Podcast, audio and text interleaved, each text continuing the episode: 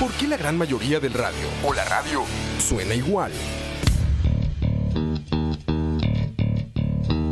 Mensajes publicitarios y comerciales disfrazados de inocentes recomendaciones. Invaden todo lo que vemos y escuchamos. Además de, por supuesto, compromisos con patrocinadores o intereses de terceros que censuran e impiden que cualquier información o mensaje pueda llegar intacto, puro y sin filtros. Al escucha. Una nueva alternativa a la radio. Solo escucha.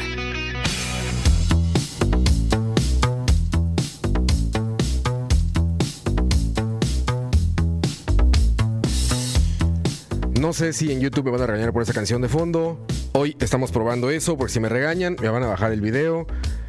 Y eso sería el menor de los problemas. Lo que no quiero es que nos cierren el canal de YouTube. Que ahora eh, la gente bonita ya en casita. Sí, ya, ya ya me tardé en apretar eso, pero la gente bonita ya en casita. Si lo que prefieren es esta especie como de. como de fetiche. De escuchar audio en video de tener esa como cámara de seguridad ahí al fondo que está revelando la identidad de los locutores y rompiendo sobre todo la magia de la radio o la magia del, del radio o del audio. Pues ya tienen la opción, por fin, ganaron millennials, ganaron centennials. Ya estamos en video y va a seguir siendo solamente a través de Patreon. Entonces, eh, atentos con eso. Pero ahorita están la prueba gratis. Están como en el sign up de una página que les dicen van a probar gratis. En esa parte están, muchachos. Estoy haciendo este intro largo, todavía no empieza el programa, porque me han dicho que hay que esperar a que vaya llegando la gente. Soy muy obediente, voy a esperar a que vaya llegando la gente. Pero bueno, por lo mientras, nos vamos a dejar con una canción porque el tema de hoy va a estar bueno, un par de temas, pero muy buenos. Y terminando hay eh, malas decisiones. Así que los dejamos con esta canción y en YouTube los dejamos con otra cosa. en YouTube se van a quedar con otra canción porque en YouTube no me dejan poner esas canciones, me regañan como ya les dije. Pero bueno, esta canción tiene que ver mucho con el tema de hoy. Es de Motley Crue, Motley fucking Crue, y se llama Shout at the Devil. Regresamos.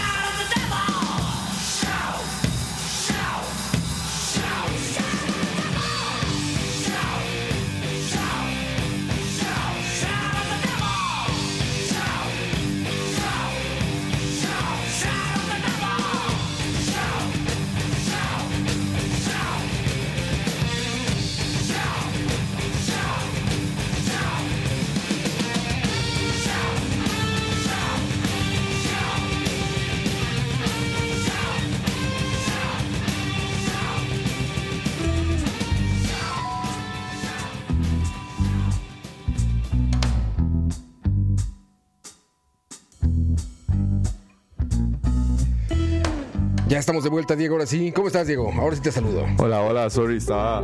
Es que estoy corrigiendo aquí los desmadres de Roa porque pone los links incorrectos en Facebook. Eran otros links, ¿verdad? sí, sí, sí, pero ya, ya, ya corregí el link. Ya está ahí. Estamos en Charlavaria, el YouTube de Charlavaria y en Mixelar para los que nos quieran solo escuchar y no vernos los hocicos. Hola, yo soy Diego, por si no me habían visto. Ahí estamos, muchachos. ¿Qué tal? ¿Cómo se encuentran? Yo soy Oscar Roa. Y pues aquí estamos. Aquí estamos, semana eh, recién iniciada. Bueno, no, ya es miércoles, ya estamos a mitad de semana. ya, se acabó esta. Otra vez tan Acaba de rápido. empezar abril.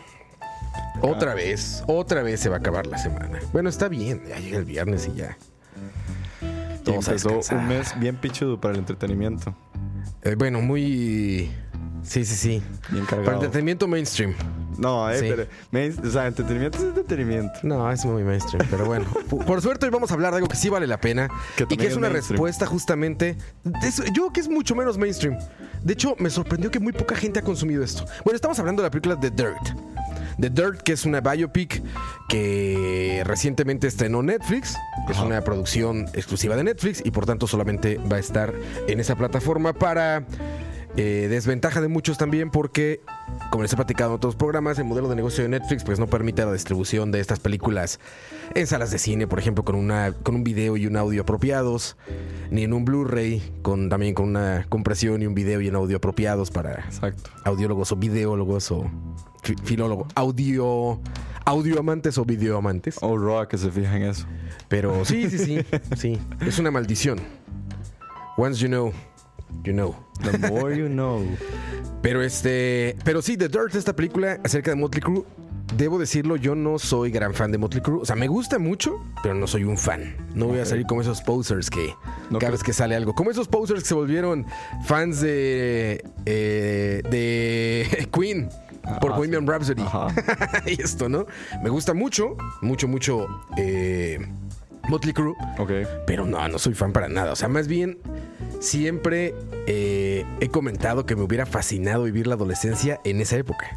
O sea, haber tenido unos ¿Qué 17 años es principios de los 80s, Ok. donde arranca, realmente donde estaba en su cúspide, pues era como en el 85, 86, que estaba toda esta, esta moda de MTV, como todo, todo naciendo en Estados Unidos. Aquí la gente lo recuerda mucho más tarde porque evidentemente Todo. se nos olvida que en Latinoamérica nos llega todo con, Todo llega mucho tiempo. como una oleada después, pero en esta época es en la que Motley Crue se hace como, como inmenso y viene toda esta época de glam, que básicamente El glam ellos, rock. ellos eran un, una- un, Ellos eran un igual. emblema. igual ellos y White Snake. Y también estaban con Twisted Sis- Sister. Twisted Sister también es uno de los emblemas de, de- El glam. del glam norteamericano, californiano específicamente. Huevos con y aceite. huevos con aceite, exactamente. Ya lo cantaron así, creo, ¿no? Sí, en Chile o en Argentina, creo que fue hace unos años. Yo quiero escuchar. Bueno, creo que ya de Pixies también ya canta ¿Qué consomé? Ah, sí. Yo también ya cantó que consume de Pixies. Eh, pero bueno, fíjate que tuve. Mi hermano me recomendó la película. La vio un día ahí en la casa tirado en el sofá. Yo decía, otra biopic, vengo de recepción de Bohemian, Bohemian. Rhapsody. Entonces dije, uy, a ver. Y cuando la vio me dice, vela, está muy buena. Dije, ah, ok. Mi hermano también se dedica al audiovisual. Eh, creció con mis gustos. Es el masaje. Excelentes gustos. Ah, la puta. No sé si sean buenos gustos. Bueno, es que a mí también no son míos, a mí también me los enseñaron. Pero bueno, este. eh, digamos que tengamos gustos en común. Entonces, cuando él me dijo eh, que estaba buena, dije, ah, voy a entrarle con confianza. Ya me recomendó alguien que me recomienda buenas cosas. Y efectivamente, un gran rato, dos horas de, de- de un gran rato de esta biopic de, de Motley Crue. Y me vino a la, a la mente la respuesta a la pregunta que tanto hicimos en varios programas acá, que era, ¿es Bohemian Rhapsody una mala película? Ajá. Es sí. Es una terrible película. La estábamos viendo como con ojos como de amor por Queen. Porque es una de las bandas de rock más grandes de la historia. eh, estaba ahí representada y su música está reproducida en la película. Sí, cu- no puede quedar mal. No puedes quedar mal con eso. Una de las grandes. O sea, Queen es un millón de veces mejor banda que Motley Crue. Por mucho. un millón. O sea, no están ni en el mismo universo. No, no, no deben estar en el mismo plano. Y este. Pero aún así, y aún así, hicieron ver la con historia. The Dirt hacen una mejor película o una mejor biopic que con Bohemian Rhapsody. Y es una locura. ¿Por quién está dirigida esa? Eh, ahorita te digo. Bueno, puedes buscarlo por ahí. Saludos a la gente que está conectada, que yo sé que ya mucha gente está diciendo, no, a mí me encantó Bohemian, es que Está súper cool. uy, La edición, la. Uh, ya, ya lo sé. Saludos eh, a la gente que está en Mixeler y a la gente que está en YouTube. Saludos a los dos. Dice Ricardo Calvo, saludos. En Face postero mal el link, pusieron el de BCP. Me da culpa. Ya, ya lo corregí, ya Perdón, lo no tengo soniditos acá, pero pondría el. Perdón, fue mi culpa. Yo lo sé. Ah. Yo lo sé. Saludos, Salvador. Saludos este, a Campos. Solo para Patreon, sí, exactamente. Ya lo platicamos en Charlavaria 100, pero solamente va a ser para Patreons la parte de YouTube en video. Y este y el audio, pues van a tenerlo todos, pero en esta semana les platicamos con detalle. El director es Jeff Tremaine. Who the hell is Jeff Tremaine? Vamos a ver. Saludos El- a todos, Smoke, Milk, Verga. 01, José Alfaro, saludos a todos. Jeff Tremaine fue el director de Bad Grandpa, de Jackass 3D y de Jackass The Movie. Imagínate, gran currículum. Qué bueno que no llegué sesgado por esa información con The Dirt, ¿eh? Sí, eso sí, de, todos tenemos un buen. alguna peli que nos logra sal- Sí, sí. salir de eso. Pero no, to- todas las pelis de Jackass, todas las de Nitro Circus, películas con Steve. Que la verdad, de Jackass he visto una o dos y no es una película, No, pero es un programote de dos horas de Jackass de MTV. Este mae debe ser el mejor amigo de todos esos madres, porque todas sus películas son con ellos. Y pues ahí está. Bueno, The Dirt Tremaine, ahí tienen. Es una película que va de principio a fin de la carrera de Motley Crue. ¿Y por qué digo fin? Porque efectivamente yo me enteré hasta el final que ya dejaron de tocar. Sí, te despicharon. Me arrepentí mucho, Diego. Hace un par de años, hace dos o tres años, estaba en Nueva York con mi esposa y pasamos por el Madison Square Garden y dijimos, vamos a ver qué evento hay. Igual algún evento deportivo interesante, algún concierto que sea. Y me metí a la fila, que siempre hay como muchos eventos todos los días y a veces hasta dos por día, tres por día. Y era un concierto de Motley Crue. El Llegué uno de los- sí. ¿Los de verdad? De sí, sí, claro. Sí, sí, ellos se Ok. separaron en el 2015, fue hace un poco más, hace Ajá. 4 o 5 años.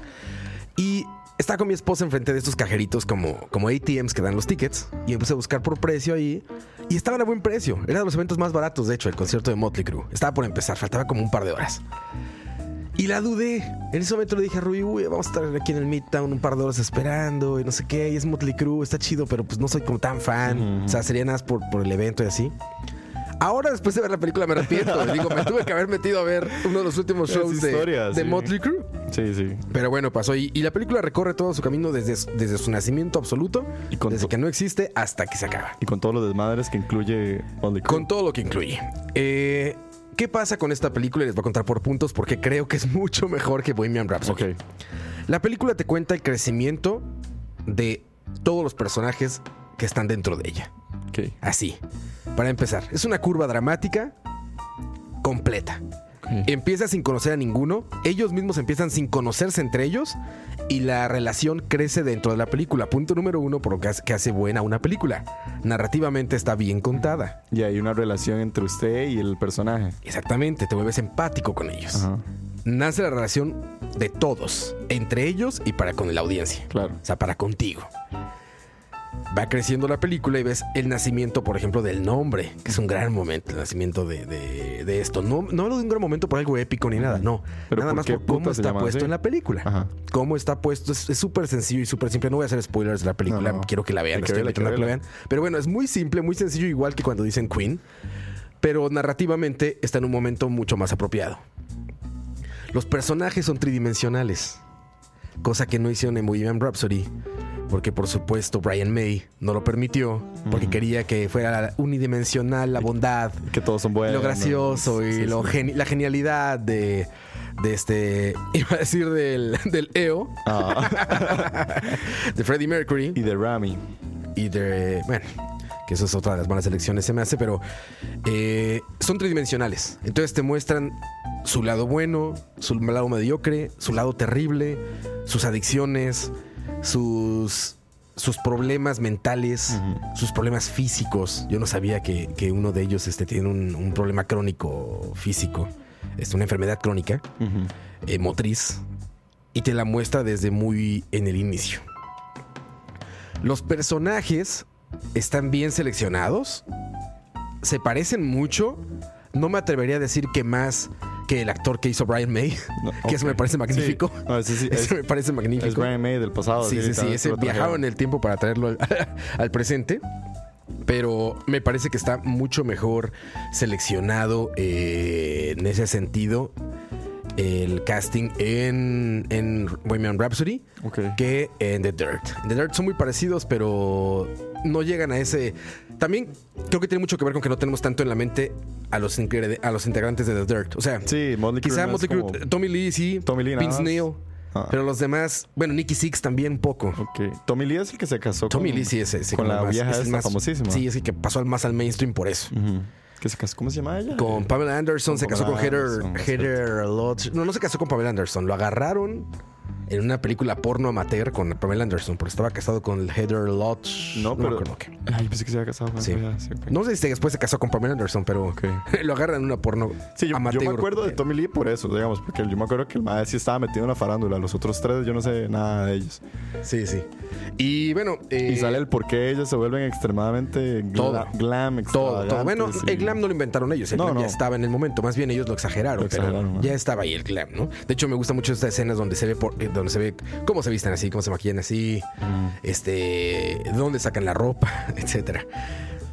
Con el crecimiento de estos personajes de, de, de Motley Crue te van contando la historia de como de la música del momento y las historias personales también de ellos para con sus familias y para con las drogas Ah, que siento que es una parte sumamente relevante que, que no pusieron o que obviaron en Bohemian Rhapsody. Sí. Que era que parte de la vida de un rockero eran los, los excesos. Sí. Y los excesos absolutos. Cuentan ahí, por ejemplo, no es, no es ninguna, eh, o sea, no es ningún spoiler, nada, pero Nicky Six, el famoso bajista de, de, de Motley Crue, llegaba a consumir mil dólares diarios de heroína. Y. O sea, el güey era un zombie. El güey vivía en estado zombie. Entonces, eh, te hace como sumamente más interesante ver la decadencia de esas figuras en su, en su máxima expresión, ¿no? Sí, sí. o en su momento máximo. No, y lo mismo se podría decir que sucedió con todos los miembros de Queen, solo que no lo demuestran de esa manera. Muchos de ellos. Solo el único que desapareció fue el. Pues ¿qué- ¿Cómo se El batero, creo que fue. No, el batero todavía está. No. Ay, ¿cómo es que se llama el bajista? Sí, que el MAD dijo como, bueno, ya se acabó Queen y yo voy a desaparecer. Y ese MAD dejó de salir así como lo normal. simplemente con pensar en las adicciones o el desmadre que llegó a armar este Sí, Freddy. Freddie Mercury ya era suficiente nivel, para, para, para armar otra película. Todos sus cumpleaños eran como de un mes. Sí, sí, sí. O sea, estamos hablando de realmente fiestas, fiestas. Fiestas, fiestas. Fie- como la de Charlavaria 100. Exacto. Sí, fiestas, fiestas. Eh, pero eh, entonces muestran toda esa, esa decadencia máxima con lo de Nicky Six. Yo no sabía ese, ese, ese detalle muy bueno que Nicky Six sí se cambió el nombre por Nicky Six. Ponen su nombre real en la película y él eh, va y se cambia el nombre Se legalmente y se llama sí. Nicky Six. Qué estúpido. bueno, Sí, sí, si consume mil dólares de heroína diaria, no eso, me pero que eso fue mucho antes. Fue mucho Ah, antes de su adicción a las drogas, pero sí, por ejemplo, esos detalles que dices. Eh, Rockstar. Así, legítimo rockstar. Sí, sí, sí, es sumamente interesante. Y luego, la parte media de la película, que es la parte esta en la que están como en la cima, en el tope, Ok. es, está súper bien contada. Y el tercer acto arranca justo cuando todos llegan a una decadencia absoluta gracias al- a, a las drogas, al dinero, al, A la fama, todo. al éxito, al cansancio del tour. Todo esto. Y ahí arranca un tercer acto magnífico. Que un tercer acto que nunca empezó en Bohemian Rhapsody. Que nunca arrancó en Bohemian Rhapsody. Que se quedó ahí pendiente. Que nos dejaron pendientes. Que creímos que iba a ser el concierto del Live Aid y no. Y Ni un videoclip. Pero empieza este tercer acto donde empieza a ver a las familias de Vince Neil, por ejemplo. Las familias de Vince Neil, la- las familias de, de Tommy Lee, la razón de Tommy Lee con, con su ex esposa, este, Nicky Six, eh, reencuentros con su familia, etcétera. eh, la enfermedad de, de- Sí. no recuerdo el nombre del, del otro guitarrista, bueno, del guitarrista. eh, entonces están tres actos perfectamente bien hechos en los que no tienes que saber nada de la banda o no tienes que, gustarte el rock, no tiene nada que esto, para, para consumir una película con una historia muy buena de principio a fin y al final te dicen, y todo esto es real. Sí. Que todavía es mejor aún.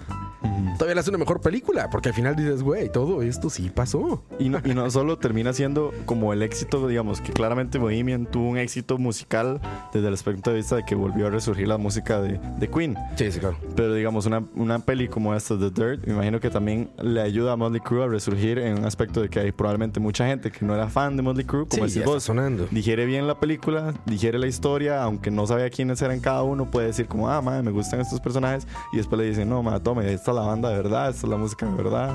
Sí, sí, Dijera, sí. consuma. Ya no están tocando, te digo, todos siguen vivos. Obvio, pero. Eh, en la, en- durante hay, hay episodios de, de muerte durante la película que bueno, te digo, no son spoilers porque pues, es la historia real de estos, pero eh, por ejemplo, Vince Neil se accidentó en un auto con, con un músico, un rockero inglés también, no recuerdo el nombre, eh, también muy, muy relevante de la época, ¿no? Eh, y muere. Entonces, Spoiler. eh, digo, no son spoilers porque es la historia real y es de, las- de los hechos más, pero hay unos detalles más, más clavados que Ajá. los, para los fans de Motley Crue deben ser como muy comunes, pero yo no, no tenía idea de, de- de varias cosas de, de eso, ¿no? Y la película, les digo, tiene como el. Tiene como el sentido completo de querer. De querer mostrar una historia bien construida, Hay un arco. con varios personajes, sí, con una curva como, como real, con una curva como dramática real y con, con un sentido como de, de, de- de que se termina, como, como redonda, ¿sabes? Como redonda la película, no es como... No te deja como Bohemian Rhapsody, que es como, ah, pero pues tú es que no se vio bien quién era quién y entonces ya este era tan simple como irse y regresar para Queen. Y una escena que tiene como 49 cortes, no hay de esas. Ah, bueno, la edición es horrenda, la edición de esta está bien hecha, no tampoco es maravillosa ni mucho No, menos, la lo- fotografía tampoco es maravillosa, pero es buena. Lo que te iba a preguntar, ¿esta podrías decir que es más película? O sea, porque vos siempre decías que Bohemian Rhapsody es como una peli para la Sí, televisión. es movie for the TV que les llaman. Esta, que es una peli que es de Netflix, que es No. para la tele, pero No. sí la podrías ver en un cine. No, me parece que igual, es muy, es movie for the TV, es para televisión, nada más que está bien escrita. Creo que es la gran diferencia. Que está bien escrita y está muy bien dirigida. O sea, te digo, toda la película se ve que recortaron lo que tenían que recortar y dejaron lo que tenían que dejar. Entonces los conoces bien, te vuelves empático, sobre todo te vuelves empático con los personajes. Ok. En Bohemian Rhapsody llega un momento en el que dices, ¿por qué están en Inglaterra en una casa encerrados? ¿Por qué parece que están como enojados por ratos y luego ya están contentos? y O sea, no entiendes nada, ¿no? En esta dices, güey, yo si fuera él me encabronaría mucho con el otro, ¿no? O al contrario, dices, güey, ya son hermanos del alma. Pero Ajá. te explican esas curvas. Ok, no hay ok. esos brincos en el tiempo que vimos en Bohemian Rhapsody que te digo que era como, ¿qué? ¿Ya? ¿Ya son famosísimos? Ajá, y que además- ¿Y, ya- y ahora ya no? Y qué? además ¿Ya se estaban trastornados, porque además habían corajadas que contaron antes cosas que no Sí, sucedieron. todo, todo anacrónico. Pero aparte era como, ¿qué? ¿Ya, ya no están juntos? ¿Ok? ¿Ya regresaron? ¿Ya? O sea, dos segundos y ya convenció de regresar en este problemas súper fuertes in- interiores. Es una lucha, como dicen los gringos, es el struggle humano, así como el, la pelea, ya sabes, interna de, Sí, sí, sí. de, güey, tengo que dejar esto o tengo que, que salir adelante de esto, ¿no? E- Está, está, está muy bien, les digo, no quiero tampoco sobrevendérselas, por eso te digo, no es como No, una es maravilla ni una Como el domingo en la tarde. Sí, o sea, simplemente estoy diciendo que es mucho mejor película que Bohemian. Rhapsody. Ojo, ojo, no estoy diciendo que sean mejor banda. No están en el mismo universo Queen Sí, no. y Motley Crue no están en el mismo universo. Motley Crue es una banda de bar, de, de bar de borracho de pelea de California de los años 80. O sea, Exacto. es música eh, ruidosa, Uno es puede música escuchar escandalosa. tres canciones de Motley y uno puede pues, pasar todo el día escuchando Queen, no hay problema. Sí, más bien, sí. Creo que la música de Motley Crue se mastica mucho más fácil que la de Queen, porque es esta música que te ponen de fondo en un bar y ya estás cool. O sea, no vas a volver a cantarla, ¿no? Pero tampoco vas a decir que es eso, quítenlo. En cambio, Bohemian Rhapsody, o, o bueno, eh, eh, toda la música de Queen es muy difícil de masticar porque tiene como momentos muy distintos. Sí, sí. Entonces sí puedes llegar a romper un mood por llegar a poner de repente este Bohemian Rhapsody cuando estaba sonando antes este Break Free. Ajá, sí. sí. ¿No? O sea, sí son como dos tipos de música muy distintos. Es que Queen es una banda plano. completa. Es que Queen es una banda completa. O sea, Queen es una de las mejores bandas que ha pisado esta tierra y, y el rock no sería el mismo sin Queen. No así Motley Crue, que es más ACD0, es más este, es más música to play along. Exacto, exacto. ¿No? Es más como, ah, es chido, suena bien chingón y por estar echando desmadre. Y digo, Y por para eso hubiera- en el instrumento y aprenderle. Exacto, Ah, ahí en la guitarra y banda de covers. Exacto. Yo, yo decía por eso, y siempre lo digo eso a, a mi familia, amigos, esposa y todo. Digo, yo hubiera escogido esa época para ser adolescente, cabrón. Si hubiera escogido escoger en qué desmadre andar, California en los ochentas y ser glam, cabrón. Y Roa no estaría vivo. Ya no estaría vivo, sería como este, ¿cómo se llama el de el otro inglés, este? ¿Cuál? El que se quiere fumar las cenizas del Tata. El de los Stones. Eh, Sí, eh, ah, el guitarrista de Stones. Eh, ya saben cómo son no. los nombres. No, no, no. Este. Fuck, ¿cómo se llama ese man? Keith Richards. Keith Richards. Ajá. Un Keith Richards cualquiera. Que se fumó las cenizas del Tata. Sí, así es. Vamos a ver qué dice en el chat. Eh, dice Cucaracha, eso no, no hace la película de eso no es la película una maravilla, pero la parte de audio es lo mejorcito que tiene, a mi criterio. No sé de cuál digas. la de- ah, de Bohemian Rhapsody. Sí, exacto. No es lo mejorcito. La parte de audio es magnífica. Y es el 80% de lo que hace Bohemian Rhapsody. Les digo, estamos hablando de Queen. no es cualquier cosa. Dice por ahí, saludos, don Roa, saludos, Emanuel. Jorge Rodríguez, el libro es una brutalidad. The Dirt. Ah, sí, quiero leer el libro. Se envió a decirles eso. Es un libro, The Dirt. Ah, ok, fresh. Y muy comúnmente los libros son mejores, que los audiovisuales porque Muy tienen más tiempo. Tienen más tiempo, eh, no tienen que gastar millones en una producción, pueden dedicarse mucho tiempo solo a escribir, solo a relatarlo. Entonces, eh, suelen ser así. Y sí, quiero ver esa. Gracias a Jorge Rodríguez por el dato, pero sí es cierto, es una película y quiero ver esa película. Dice José Miguel Fonseca, puto de que no le guste Bohemian. Hablando de- Eh. del concierto de Molotov el domingo. no pude ir, no pude ir. ¿Tú fuiste? No, yo no pude ir, pero sí me contaron que, ¿Que estuvo bueno o qué? que estuvo bueno, pero que definitivamente, o sea, sí tuvo algunos problemas, pero que, o sea, la banda de Molotov ya tiene muchos años, ya los madres tienen mucho colmillo y también parte de su, de su stand, de estar ahí, es que también a veces son comédicos, entonces si algo sale mal, la gente bien incluso se caga de risa con ellos. Mucha gente también ¿Se se, quejó. cómico el asunto? Sí, también mucha gente se quedó de que y, obviamente tienen demasiadas canciones y ya no las pueden tocar todas. Entonces a alguna gente les queda debiendo. Y también el hecho de que algunos dicen que sí están un poco viejos, entonces tal vez ya no es el Molotov como que la gente esperaba que todo el mundo se iba a desmadrar ahí en el Sí, escenario. puede ser. Yo tiene como 15 años que no los veo en vivo. Sí, es que, o sea, ya no, es, no son los más que dicen que antes despichaban todo. Sí, era un mega desmadre. Sí, pero sí dicen que Residente estuvo muy bueno, que Zoé, que nadie nada ha dado por ellos, el sábado estuvo muy bueno. Eh, y hubieron algunas otras pre- presentaciones, una banda argentina que se llama Silencio Absoluto, no, Animal, y otro grupo que se llama Silencio Absoluto y no sé qué. Dicen que hubieron varias presentaciones y no, y ¿Ah, sí? por dicha Tacuba vino, ¿no? Los Sí, Tacubas, ellos son un gran show en vivo. Esa Y fue, la sorpresa de, recientemente. esa fue la sorpresa de Residente que sacó a Rubén, creo que es el cantante de Mm, sí. Y Bueno, ese güey ya se llama como de mil. O sea, Sí. su nombre es Rubén, pero se pone como nombres cada mes. No sé. Pero el maestro sacó- lo sacó y entonces cantaron una pieza juntos y todo el madre. No soy muy fan de Residente, entonces no sé cuál cantaron, pero ahí estuvieron. Dicen que estuvo todo. ¿Ah, sí? Sí, el, el Motley Crue, Molotov, eh, Españolete, quién sabe cómo es. Molotov podría ser un mini Motley Crue. Sí, sí, fácil. En su época era justamente ese el asunto que les gustaba. Pero sí, muy recomendada esta película, les digo. Tampoco es como. Se no me vayan a confundir y decir, no, estoy diciendo que es un peliculón, nada, no, No. estoy diciendo es muy divertida, es mejor película que Bohemian Rhapsody y está interesante muchos datos de, si les gusta el rock, no lo duden. Si les gusta el rock, no lo duden un instante porque es una película muy rockera. ¿no? Es una película muy rockera. Ya saben, chicas guapísimas, este, topless, eh, pantless, todo les. Sí, sí. El Todo les. Sí, sí, sí. Entonces, este, no, no, no, no duden si les gusta el rock realmente buscarla.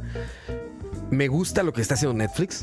Debo decir que me gusta mucho. O sea, que, que haya como estas opciones eh, como, como poco esperadas. Yo no sé si tú sabías que estaban haciendo esta película. The Dirt. Pero, ajá. No, man, yo, fue, fue así como de la nada que salió el trailer y yo. "What?". Sí, me encanta que sea como eh, trailer y ya sale en un mes. Sí, sí, sí. O De ya, Netflix. ya va a estar.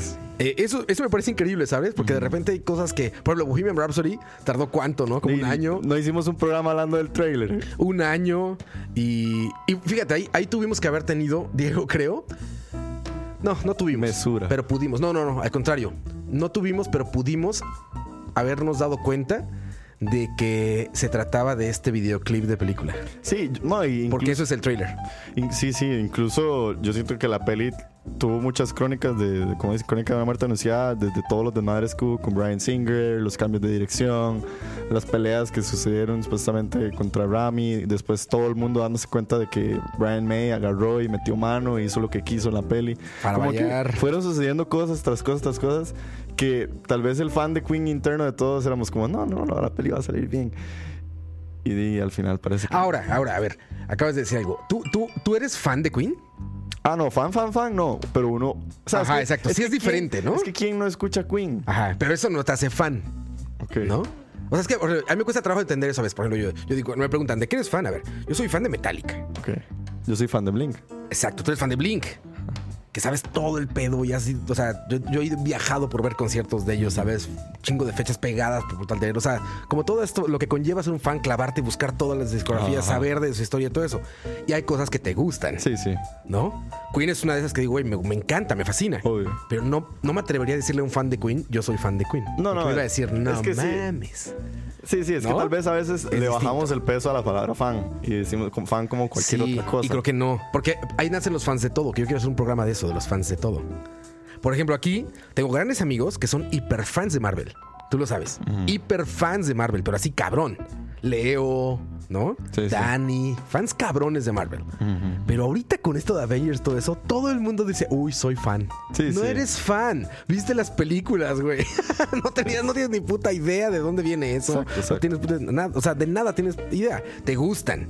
Te encantan las películas. Que no tiene nada malo. No, no, está- no- no estoy diciendo que esté mal. Estoy diciendo, están utilizando mal la palabra fan. Exacto. Porque ahora resulta que digo, ya, to- ya el mundo es fans de todo. Se mainstreamació la palabra fan. No sé cómo se diría. Sí. Se, se hizo Sí, mainstream la le, palabra fan. le- le quitaron peso.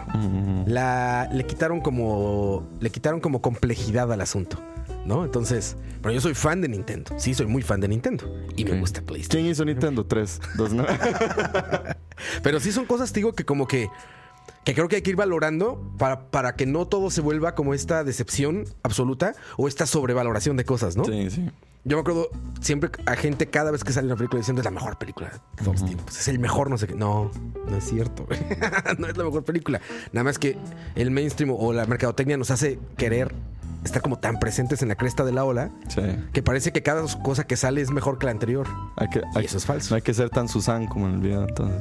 No, O sea, no hay que ser tan Susan. un saludo para Ahora ya entiendo, ya entiendo por Susan. Ya puedo hacer esa referencia. Ah, bueno, hablando entonces de algo que habíamos hablado en uno de nuestros programas también hace tiempo, que era Ajá. algo que a vos te preocupaba y ya hoy tuvo un Todo me pequeño desenlace. Sí, todo nos preocupa, pero ¿te acuerdas cuando nosotros hablábamos de que nos daba miedo de que veíamos demasiadas fotos del set del Joker?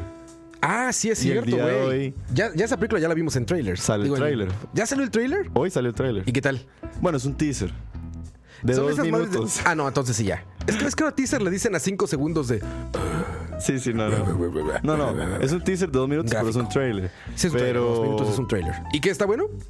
se ve, se ve buena, se ve muy, muy buena. Se ve como, tal vez como lo mejorcito que podría hacer DC en los últimos años.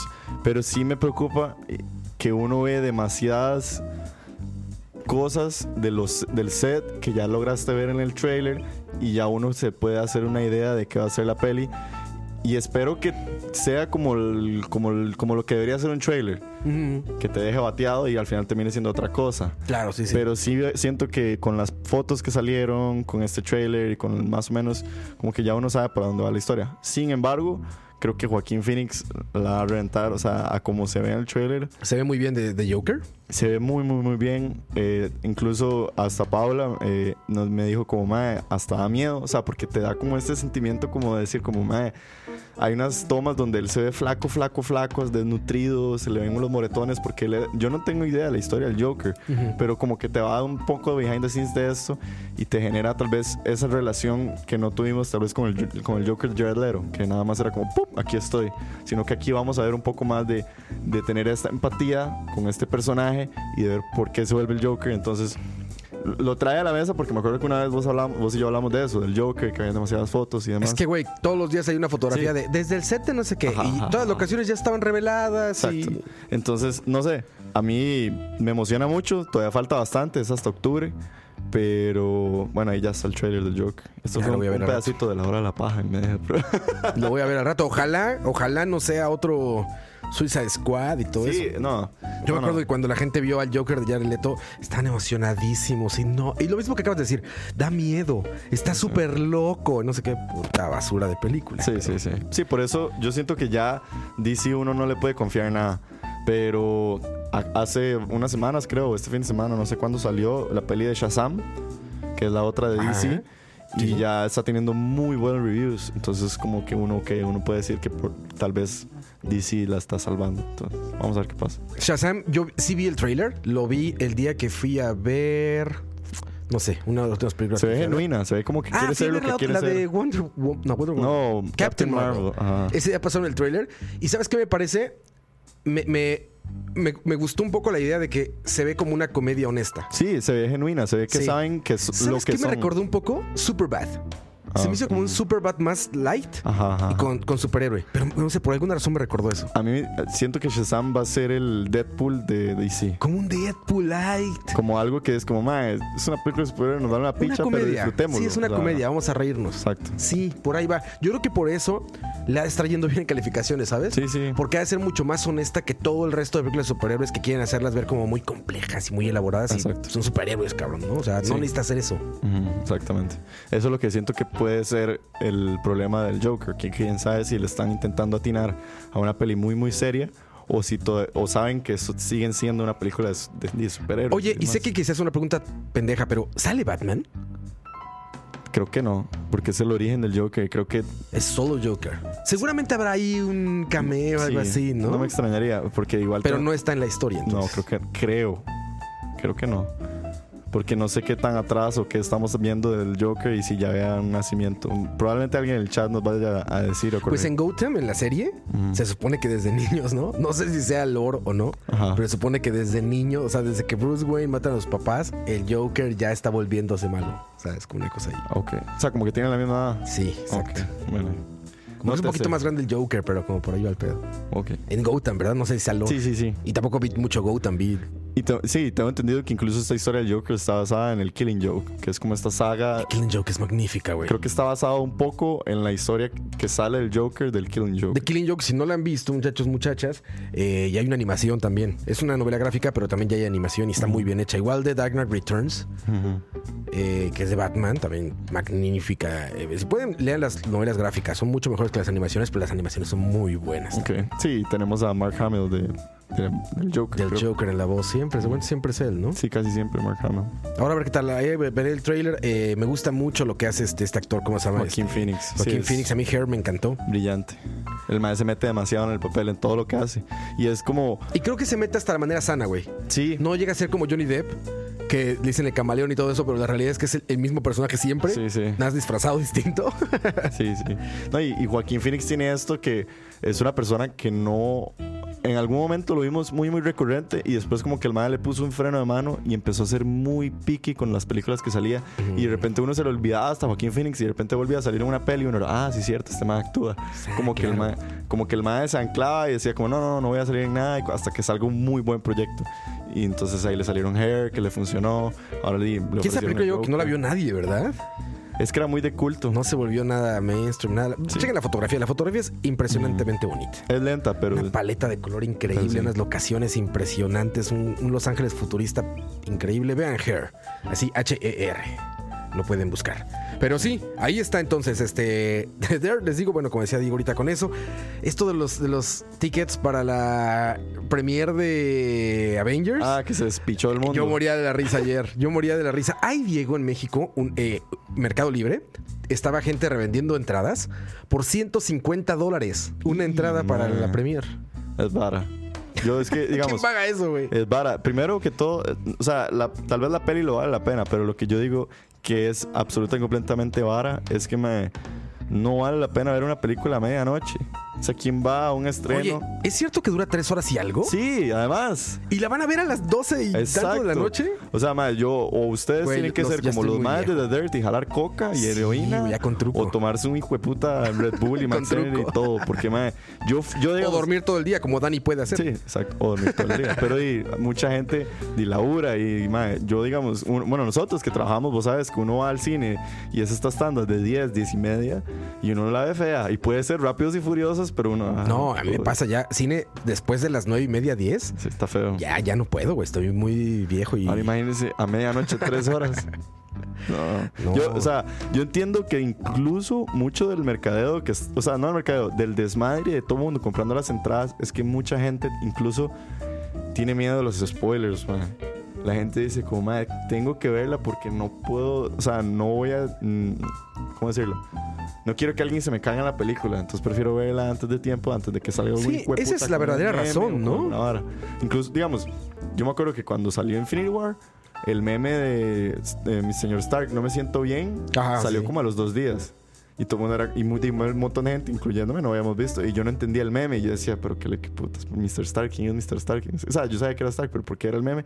Y hasta que uno ve la película no lo entiende. O sea, estoy seguro que la peli va a salir el jueves y ya el viernes van a ver memes y de todo. Sí, es que si eres muy fan, yo esa parte es la que puedo entender.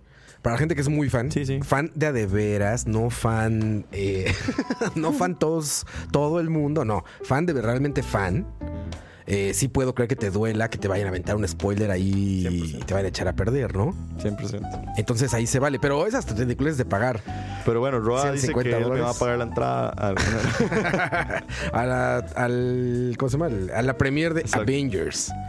No, no sé. Yo la verdad imagino en la semana ahí con calmita y ya este. También no, no me afecta, eso no me gusta tanto, entonces No. un, spoiler no me afectaría. Sí, no, y otra cosa que yo no soporto es que los estrenos y los preestrenos y todas estas salas hasta la madre se prestan demasiado para que uno no pueda disfrutar la película como Sí, se un debe. chingo de escándalo, Porque siempre hay alguien que sale Spider-Man.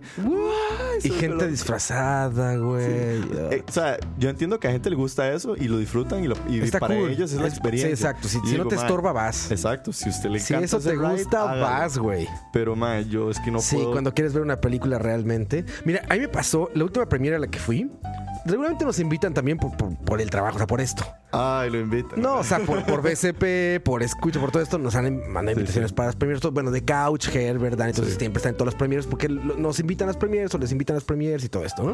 Pero la última que sí fui yo buscando entradas y todo fue Star Wars Episodio 7. Porque Ah, estaba muy emocionado, Eh, güey. La séptima fue El Return- Force Awakens. Force Awakens. Yo estaba muy emocionado, cabrón. O sea, muy, muy emocionado. No me tocaron en el cine las primeras películas, o sea, la 4, 5 y 6. Sí. Y me tocó ya ver en el cine nada más los terribles episodios 1, 2 y 3. Ajá, exacto. Entonces yo estaba muy emocionado y dije, güey, claro, si van a ser 7, 8 y 9 va a estar mucho mejor. Sí. Y J.J. Abrams. y Claro, güey. Y como- sí fui a la premier de medianoche y fue un desmadre, ya sabes todo. La película no me gustó tanto como hubiera esperado. Entonces, ya para el episodio 8 ya no hice ningún esfuerzo. Ya dije, sí, sí la voy a ir a ver, pero ya, voy al otro día o dos días después y voy al mediodía donde no hay nadie. Exacto. Me meto en una sala solito y me la paso poca madre. Y eso voy a hacer con el episodio 9 exactamente, que también cada vez me, me ha emocionado menos porque no me gustaron tanto. güey. Por ejemplo, me fascinó Rogue One. Sí. Y entonces me emocioné y dije, todo va a ser como Rogue One ahora en adelante, el mundo es bello. Y no, salieron con estas cosas Disney otra vez. Entonces, pues ni modo, pero igual por eso, por ejemplo, ya Premiers no iría, pero sí, sí, sí me emociona eh, Star Sí, Wars obvio. episodio 9. Sí, sí. Entonces, Bueno, y se vale, decir- no estamos diciendo que esté mal No, tampoco. No, no. nos malinterpreten, no está mal. Es mi opinión de lo que yo, de lo que a mí me gusta. Todos tenemos formas de disfrutar de varas. Exacto, si les gusta esta onda de llegar disfrazados y el escándalo en la sala y aventar sí, palomitas y estar con sables láser y trajes adentro, chingón. Es su onda y que se la han de pasar increíble si les gusta eso. Sí, sí, sí. ¿No?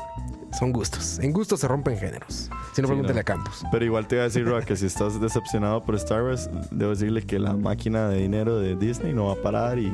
No, hay va a Hay como seguir. películas de Star Wars como para 20 Y está años. bien, ¿sabes? Yo creo que está bien porque las películas que te gustan ahí están, no desaparecen, güey. O sea, a mí si quieren sacar 30 más de Star Wars, vénganos tu reino. Sí, Alguna sí. le van a atinar y me va a gustar. Di como te pasa con las- Jurassic. Exacto, saquen las que quieran de Jurassic Park. La que me fascina ahí está y no, no la va a borrar el mundo. Sí, sí. Bueno, ahora que están en Netflix todas, ahora sí se pueden borrar. Pero Hay que comprarla. hay que comprarlas. No se puede comprar una película en Netflix, güey. Bueno, de las viejitas sí, pero de las exclusivas de Netflix, ¿cómo las compras, cabrón? Sí, no. ¿Qué Ya, taco? cabrón. qué ¿Piratería? No, Piratería, güey. Sí, sí. Piratería y un disco duro, discos, Blu-rays, quemarla y guardarla, güey. Que taco que en el futuro, literalmente, las pelis y las cosas se van a ir y, y ya no va a haber Sí, algo medio físico. O Y sea, nadie está pensando en eso, güey. No. nadie está pensando en No, que, uy, que- quebró Netflix. Y ahora, piratería, Sí, sí. nada más. No, y el mae que va a decir como, mae, yo tengo en mi servidor las pelis. Va Chandy. Va Chandy la platica para darle todas las pelis que usted quiera. Oh, está cabrón, está cabrón. Eso Por eso estamos empezando a futuro descargar es hoy, todas viejo. las películas. Pirata, todo lo que se quiera. Descargue, descargue, descargue. El futuro es hoy, viejo. Dice. ¿Cómo saben en Patreon? Dice Juan José Alvarado. Es, es Patreon.com slash escucha. escucha. Y vamos a hacer un programa especial solo para explicarles de qué va el Patreon y todo lo que les vamos a dar. No coman ansias. De hecho, esta es la prueba gratis, les digo, de todo lo que va a haber. Exacto. Pero así va, así va a estar, muchachos. Sí, un poco de la idea Eh, es como empezar a implementar todo esto en todos los programas y luego una vez que lancemos el Patreon, eh, de ahí se van a implementar los beneficios para todas las personas que nos quieran ayudar. Así es. Eh, Roa no pudo ir, estaba en Ultra, dice. No sé qué sea Ultra. Ultra, el festival de. Que electrónica. De electrónica, sí. Suena, suena muy electrónicoso. Sí, es en Miami. Este, por aquí dice en el chat, eh, el físico es para viejos. sí, lo sé. Lo sé, sí, sí lo es, la verdad. Eh, No, pero dicen, bueno, según las estadísticas que contó Moiso en el último SP. Ah, que venden más discos físicos, ¿no? Y no, y el libro, los libros están creciendo, los discos se están volviendo como, o sea, tampoco es como que están creciendo exponencialmente, pero la curva que iba de caída como que se está empezando otra vez Sí, a, exacto. por lo menos a balancear. O sea, que ese- esa creencia de que los discos se iban a acabar y cosas así, parece que por el momento no. Pero di, no sé. No va a pasar. Ojalá, güey. La verdad, ojalá. Yo ahorita estoy triste de no poder, por ejemplo, comprar Roma. ¿No? De no poder tener ahí un Blu-ray. ¿Sí la comprarías? Claro, por supuesto, güey. Es una película que No, pero merece si va, verse si va a salir el Blu-ray, tiene que salir a juego. como padre. A menos de que Netflix abra, abra la licencia o... No sé. no, o sea, los derechos son de Netflix, güey. Y si Netflix la tiene en su plataforma, ¿por qué le iba a vender en físico? De para hacer más plata. No, va a ganar mucho más dinero de la gente que, el, que rente Netflix para verla que comprándola. Somos muy pocos los que compramos películas, güey. Mm, bueno, y mamás. Y, y les digo, las calidades de compresión de un, o sea, de la gente que manufactura Blu-rays a los Sí. de Netflix son universos distintos, muchachos. Sí, sí. Es, es- es So- otro planeta. Sí, sí, digamos, yo Es como Queen y, Queen y Motley Crue. Sí.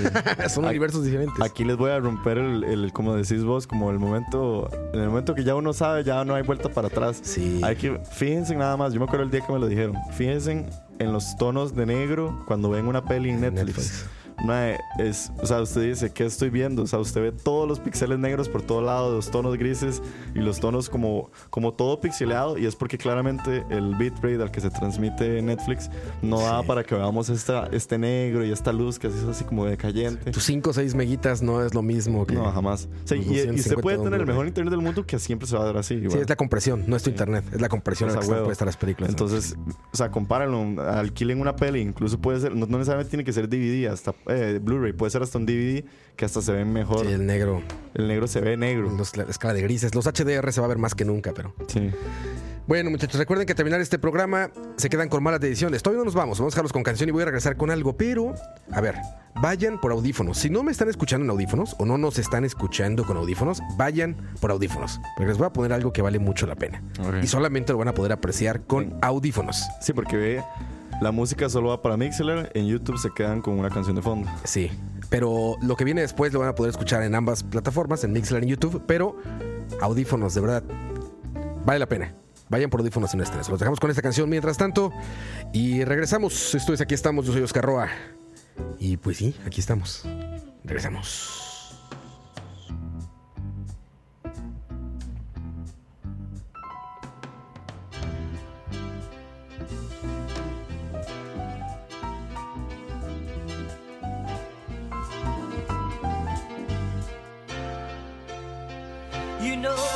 A dreamer,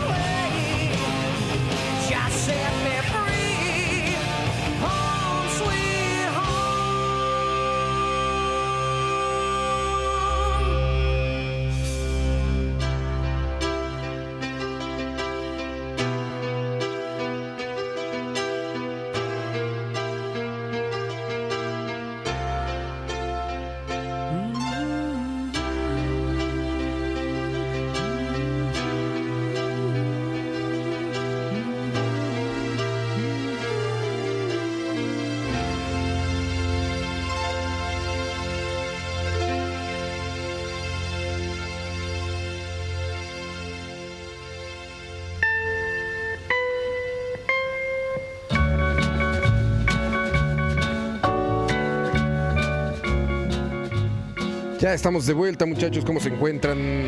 Yo siempre saludo cuando. Uy, uy, uy, ojo, ojo. Ojo. Siempre saludo de nuevo cuando, cuando acabamos de llegar y no debería de hacerlo. No debería de hacerlo. Esto es- también estamos todavía practicando con, con aquí con el setup nuevo. Entonces Exacto. se podrán imaginar que andamos todavía medio, medio norteados. Es la realidad. Pero ya están aquí Ching y este y Moiso, que tienen programa. Este, tienen invitada que acabo de ver entrar. No la conozco. Hola. Pero tienen programa terminando esto, muchachos. Ya casi terminamos, unos minutitos más. Pero quiero dejarlos con esto, de verdad. Miren, pongan la atención, muchachos. Lo que les voy a pedir es que se pongan audífonos. Es muy importante. Pónganse audífonos si, es- si no están escuchando audífonos. Y escuchen esto que les voy a poner. No mientas. No mienta, dice Moisés. Mientas y los doy. Y quiero que escuchen esto porque es una experiencia de audio que los va a hacer eh, sentir la posición de las cosas mientras lo están escuchando. No les cuento más y los dejo con el audio y regresamos a comentarlo brevemente antes de empezar con malas decisiones. Ahí les va. Que no, dice. ahí está, ahí está. Oh, he- hello there, hello there. How are you? Yes, yes. You are here for the virtual haircut? Yes, yes, okay. I will go get Luigi. He will come and cut your hair. Uh, I, I am Manuel. Just, just stay right there. Uh, Luigi? Uh, Luigi? Uh, Luigi, it's Manuel here. Uh, the person is here for the virtual haircut. You better come up. Grazie, Manuel. I come right now. Okay. He he is coming up right now, and meanwhile I will go over here and play the music, the guitar, because that is what I do here at the barber shop.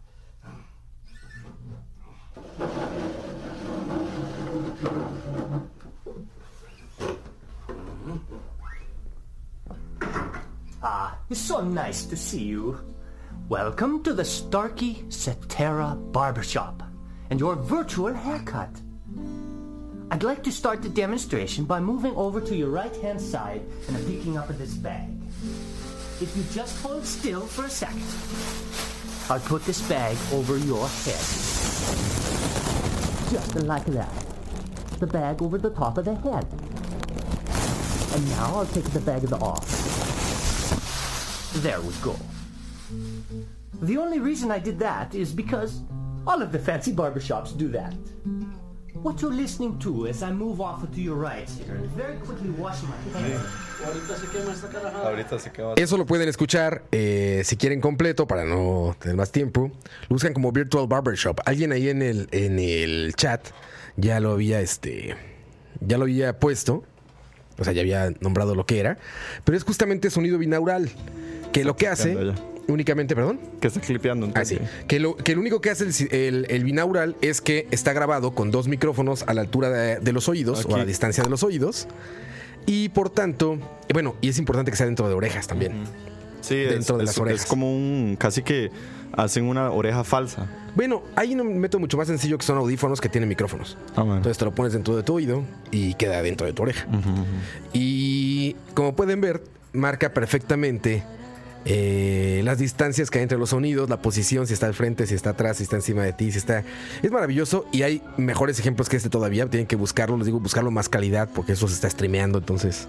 Exacto. Pero hay uno, por ejemplo, del metro de Nueva York, eh, donde van eh, caminando con una cámara grabando en video y grabando audio binaural. Oh, y sí. realmente se escucha todo lo que está pasando alrededor del metro, que es un metro pues, concurrido. No tanto como el del DF, pero concurrido. Claro. Y, este, y hay un montón de sonidos por todos lados. Es una excelente experiencia. Sí, se hizo muy popular todo este método del ASMR, que le llaman, que es como estos sonidos placenteros. Creo que muchos nacen incluso de esta vara binaural, porque Sí, yo creo que de ahí viene, que no es lo mismo para nada, ¿eh? No, no. Hay que decirlo, sí son cosas muy distintas. El, el ASMR y el binaural son cosas muy distintas, pero es esa sensación de audio, ¿no? De, de tener como... De tener como ese, esa, esa... que alguien te hable. Creo que se llama kinestésico, no sé cuál es la palabra, pero es convertir como un sentido en otro. Exacto. Entonces te provoca como esas cosas, ¿no? Que a través del oído tengas sabores o además del, del oído tengas visiones. Exacto. Híjole. Así se puede. Detrás del audio. Detrás del audio. Para los que andan bien detrás del audio. Pero bueno, muchachos, ya unos minutos eh, me retiro, pero viene malas decisiones, no se vayan. El tema de hoy es Ching. ¿Cuál es el tema de hoy? Eh, ese de ahí. Competencia perfecta. Oh, Suena, un poco más complicado de lo que realmente es. No se preocupen. competencia perfecta. Sí. Ok. Competencia perfecta, dice Ching. Yo le creo. Gracias, Diego. No, gracias a vos más bien. Y el, uno de los primeros, no sé si el primero o el segundo aquí estamos del año, pero y esperamos volver a traer más temas en seis meses. Así, la siguiente semana, no, ya, ya ahorita, porque ahorita con Patreon ya nos podemos hacer para atrás.